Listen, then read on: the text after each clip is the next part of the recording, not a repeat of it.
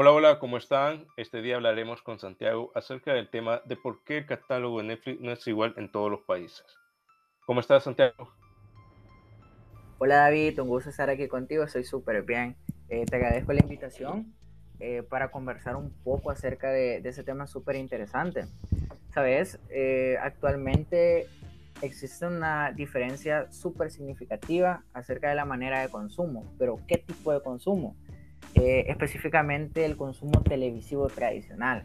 Si te fijas, en los últimos años ese consumo televisivo ha perdido relevancia Actualmente solo consumimos plataformas digitales, específicamente plataformas digitales de streaming, en este caso Netflix.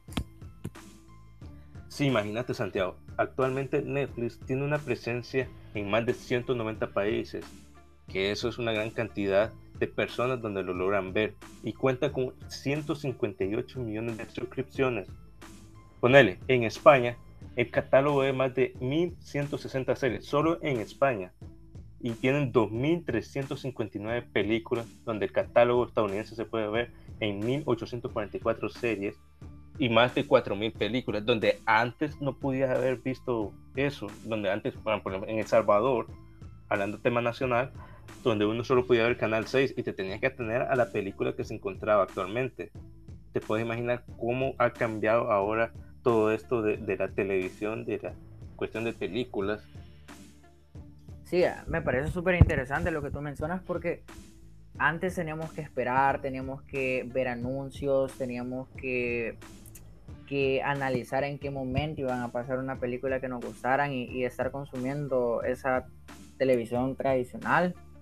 Eh, y ahora tenemos la ventaja de una plataforma de streaming que podemos ver series cuando nosotros queremos, cuando se nos dé la gana prácticamente y sin consumir anuncios.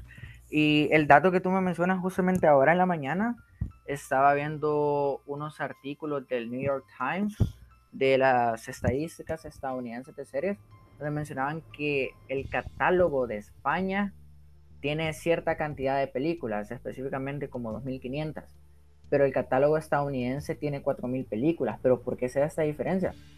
Y yo estaba leyendo que hay dos factores súper relevantes en ese tema. Uno es por preferencias regionales y otro por derechos de autor.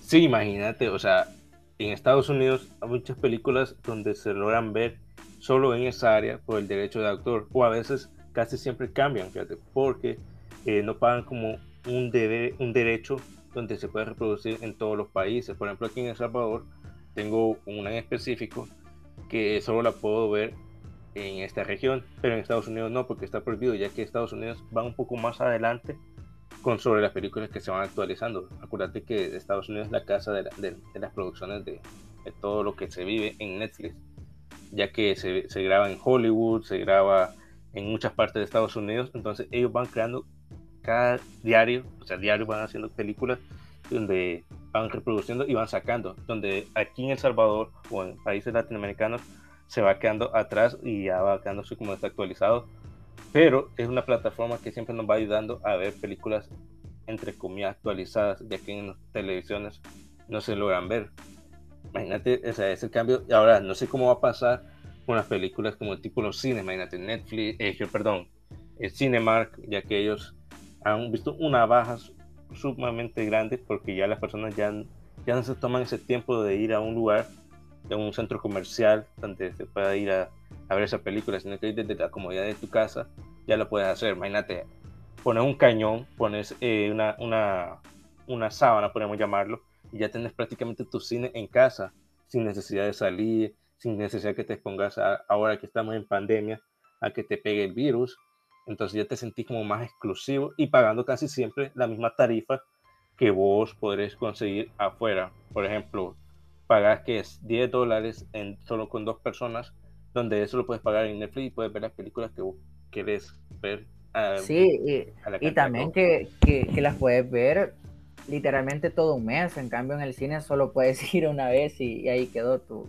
paga. Exacto, o sea, solo fue como dos horas que, que disfrutaste de la película y ya te gastaste 10 dólares. Entonces, ya con Netflix, no haciendo publicidad ni nada, pero esa es la comunidad que se va haciendo, que desde tu casa puedes ver las películas que vos queráis. Si, si te aburriste, es como que vaya, la detengo, quiero ver otra y, o sea, no tenés como que un límite.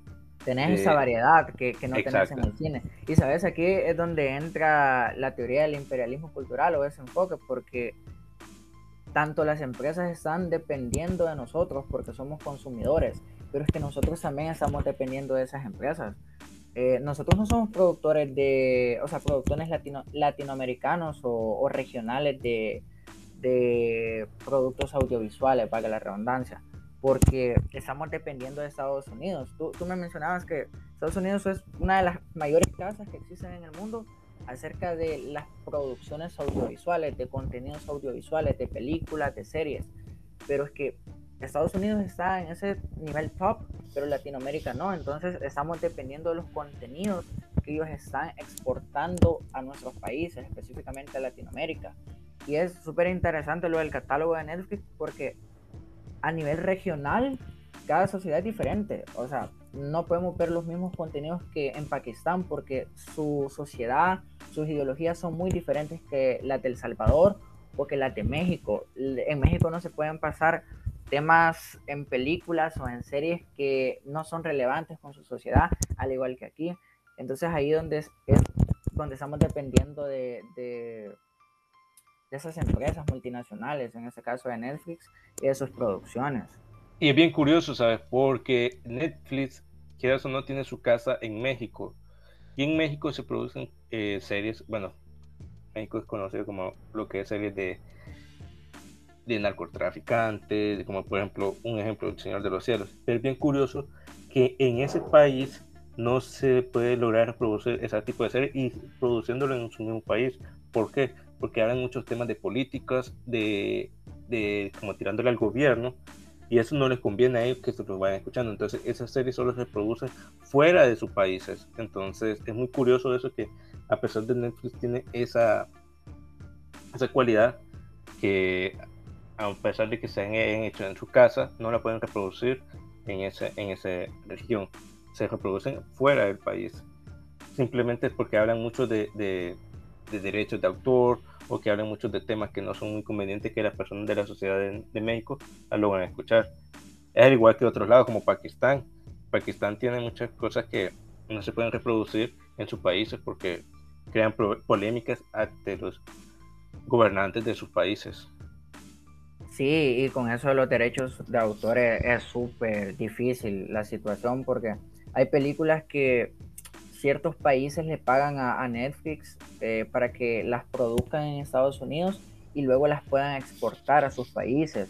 Por ende no se pueden reproducir en Estados Unidos, o sea, queda prácticamente nula esa opción. Por eso hay películas que literalmente no las encontrás en Estados Unidos, pero sí las encontrás en el resto de Latinoamérica porque sí son producidas por, por, estas empresas, pero no pueden ser reproducidas en sus países por preferencias ideológicas o preferencias regionales, como te repito. Literalmente cada sociedad es diferente y, ellos buscan adaptar el contenido dependiendo a la sociedad o a la audiencia que quieren enfocar sus producciones. Imagínate, bien curioso, o sea, un ejemplo que te voy a dar, que aquí en El Salvador se está viviendo, donde nosotros no podemos producir nuestra propia película o serie. ¿Por qué? Porque somos una, un país donde dependemos de empresas multinacionales. Un ejemplo es, eh, actualmente se está creando un programa que se llama Top Chef, donde ya varias ocasiones ya se había hecho en temporadas pasadas, como que en el año 2017, aquí en El Salvador. Pero yo siento que ya son programas donde ya se repite muchas veces lo mismo y eso viene de, de, otros países la idea, por ejemplo, que es de México, que está en Masterchef y de Estados Unidos. Entonces nosotros somos un país donde dependemos mucho de las grandes empresas y no podemos crear nuestro propio contenido. Y es por eso que a, veces Netflix no nos toma en cuenta en nada, porque no tenemos algo original donde podamos producir y decir, este, este trabajo es del Salvador, esto lo producieron del Salvador, esto se lo inventaron en El Salvador el guion entonces, muchas veces nosotros, esos países, como los pequeños países, quedamos afuera. Y es por eso que se encargan de solo países grandes. Por eso está la casa de, Estados Unidos, en la casa de Hollywood, como le he mencionado antes, está en México, porque ellos se toman la tarea de crear el contenido propio, original, y ya después de, ellos vienen los países pequeños como nosotros, donde crean ya su contenido como con copia, podríamos llamarlo, solamente le cambian el tema o a veces una tilde podría ser el cambio de tema. Entonces, no sé qué opinas vos al respecto a esto. Sí, o sea, las imitaciones que se dan aquí en el país, una porque somos un país súper pequeño y no, tenemos quizás los recursos o no se les dan a las personas las suficientes oportunidades para que desarrollen eh, o que se desarrollen como en esas áreas. Pero es que también somos países que dependen mucho de estos organismos multinacionales, porque literalmente consumimos, consumimos, consumimos su contenido, pero no estamos exportando ni generando nada que ellos puedan llegar a consumir. Entonces ellos están dependiendo de nosotros y también nosotros estamos dependiendo de sus producciones. Muy bonito el tema que hemos tomado en cuenta de hablar. Lastimosamente el tiempo ya no nos da, pero esperamos continuar hablando sobre esto porque es un tema muy importante que tenemos que verlo y poder cambiar un poco de nuestra sociedad de mentalidad. Gracias por habernos escuchado y pasen un feliz día.